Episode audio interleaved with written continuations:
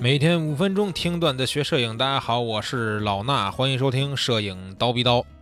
上周末呀，我去这个北京周边的张家口那边崇礼啊玩玩雪去了。大家都知道崇礼那边滑雪场特别多，对吧？雪也特别的厚。那去的时候呢，我还带了相机，带的是什么呢？EOS R 和超级大三元。什么叫超级大三元？宇宙无敌大三元，对吧？RF 卡口的幺五三五二点八。RF 卡口的二八七零 F 二，RF 卡口的七零二百二点八啊，这支七零二百二点八呀，RF 口大家可是等了好长时间了，对不对？它超级大三元为什么这么说呢？以后咱们有机会再说。今天主要说的是 RF 七零二点二点八这个镜头呀，咱们都知道，佳能原来的七零二百啊，素质就很高，对吧？比如说，呃，就是尤其是二点八的那个几支，爱死小白兔，对吧？多火呀，当年多火的镜头啊！后来出了爱死小白伞。这个小白兔、小白伞什么意思呢？就是小白的二代和小白的三代的意思，对吧？大家对它的称呼就是爱死小白兔和三。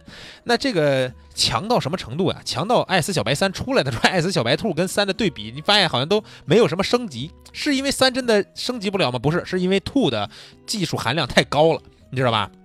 好，我们就说到今年二月。佳能呢正式宣布，包括七零二百 f 二点八这个 RF 卡口的六支镜头呢开发，然后到今年中旬的时候，其实就有这个降镜头的样子了，对吧？咱们都看到了，那么小一支镜头，到十月份正式发布了这支镜头。好，现在我们拿到了，拿到以后呢，我也是第一手啊长的这个镜头，然后拿拿去这个崇礼，因为我知道玩雪的时候肯定有一些滑雪的照片，我能拍一拍，对不对？所以呢就试了一试。咱们说说啊，除了试以外啊。试的时候，我当然是感觉非常爽了。但是我试呢，也无非就是是整个相机跟镜头啊、对焦啊这些性能、锐度什么的，我感觉表现非常不错。我们的编辑呢，也对这个镜头进行了一系列更严谨的这种啊评测。那评测的时候，大家注意啊，这个镜头啊，为什么能设计的那么小？你知道吧？它设计那么小，是因为一方面啊是光学设计的这个呃进步，对吧？当然也有一方面是因为它有这个外变焦的这么一个模式。什么叫外变焦？就是内变焦镜头，就是你不管拧到七零还是拧到两百，这镜头一样长。外变焦就是你从七零的时候它是最短的，你拧到两百，这镜头变长了。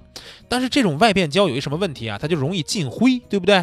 好，佳能呢在这个上面啊设计了一个事儿，它在镜头设计上考虑到了伸缩时候产生这种负压力会吸入一些空气，那这个空气可。可能会带入灰尘这种情况，它预设了空气的路径，控制了空气的流向，在接缝处使用了防尘、透气，而且可以防止水分侵入的材料，解决了伸缩镜头结构上容易进灰的这种问题。另外，佳能还在最前端和最后端的镜片上配备了防污佛镀膜。这个什么意思呢？就是前面的，咱们就是不说里边啊，就是最外观的前面和就后面的镜片，你就不容易附着一些灰尘和污渍了，而且还能用干布轻轻的擦拭镜头上的一些油污，这三防性能相当可以了，对吧？不愧是镜头方面的专家。那这个相机的遮光罩，我觉得也有意思啊。我当时拿到以后，看到上面有一个小孔，不是小孔，就是有一个小格子，就跟一小窗户似的。打开能干嘛呢？它其实可以让我们在遮光罩戴上的时候，可以打开以后调整滤镜。比如说我们有 CPL 需要转，对不对？那你戴上这个遮光罩以后，有时候你发现它没法转了，怎么办？这小格子一打开，你就可以转 CPL 了。哎，是不是还不错？那当然了，呃，爱死，不管是小白兔、小白伞，还是现在我管它叫这个爱死小胖墩儿，对吧？这叫小胖墩儿啊，我发明的名字。这小胖墩儿啊。它也得测试它的一个防抖性能，爱死就是防抖，对不对？那我们的编辑呢，也是从这个呃两百端那个长焦啊，开着防抖，然后手持去拍摄，试了一下。那在一般的这种测试当中，如果说拍三张有两张都清晰，就说明是可以用的。那这个相机，呃，不是这个相机，这个镜头在两百端的时候打开防抖，二十五分之一秒是完全没问题的。记住啊，这是个两百端。两百端，您只要稍微手稳一点，二十五分之一秒拍静态的东西都没问题。到什么情况下出现模糊呢？十三分之一秒的时候出现了模糊啊！测试出来补偿的效果大概是四到五档的曝光，相当可以了，对不对？一个二点八的镜头再给你补偿四点五档的曝光，想想这能帮我们后期在暗光拍摄的时候节省多少的事儿，包括拍摄一些动态的高速的物体。对不对？除了防抖，还有就是对焦。我在现场拍摄的时候，我就觉得它这个对焦啊，相当的给力。尤其配合上，比如 EOS R，我们升级一点四以后这种眼控追焦的能力，对吧？它整个对焦的速度是非常快的啊，没有任何的，比如说拉风箱啊这种东西。那我们都知道，原来 EF 卡口的镜头，它有一个叫 USM 的，就是这个对焦的超声波马达，对吧？那个叫什么叫环形 USM 超声波马达？现在的这个啊，反正不用人话说吧。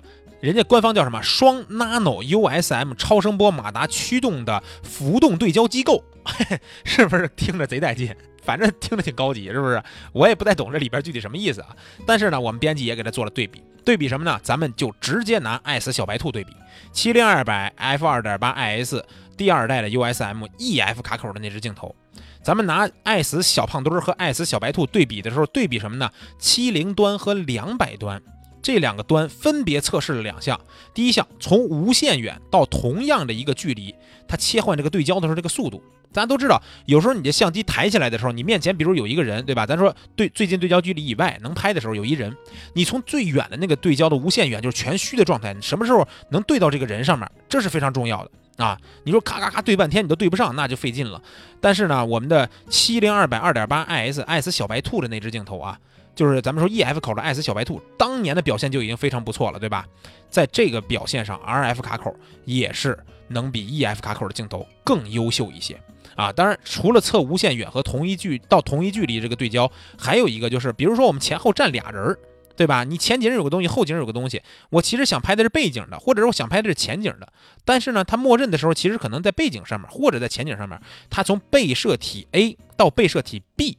这样一个对焦的切换速度，这个速度上测试 R F 的七零二百 S 小胖墩儿也是更优秀，明白了吗？这只爱思小胖墩儿比爱思小白兔小白三要小，但是它确定比较比这个爱思小白兔和小白三呢更优秀一些。如果你觉得当年你用过小白兔已经很给力了，对吧？那 R F 的爱思小胖墩儿会让你更惊艳。现在呢，这爱思小胖墩儿的官方一个售价是一七七九九，就是一万七千七百九十九啊。说实话呢。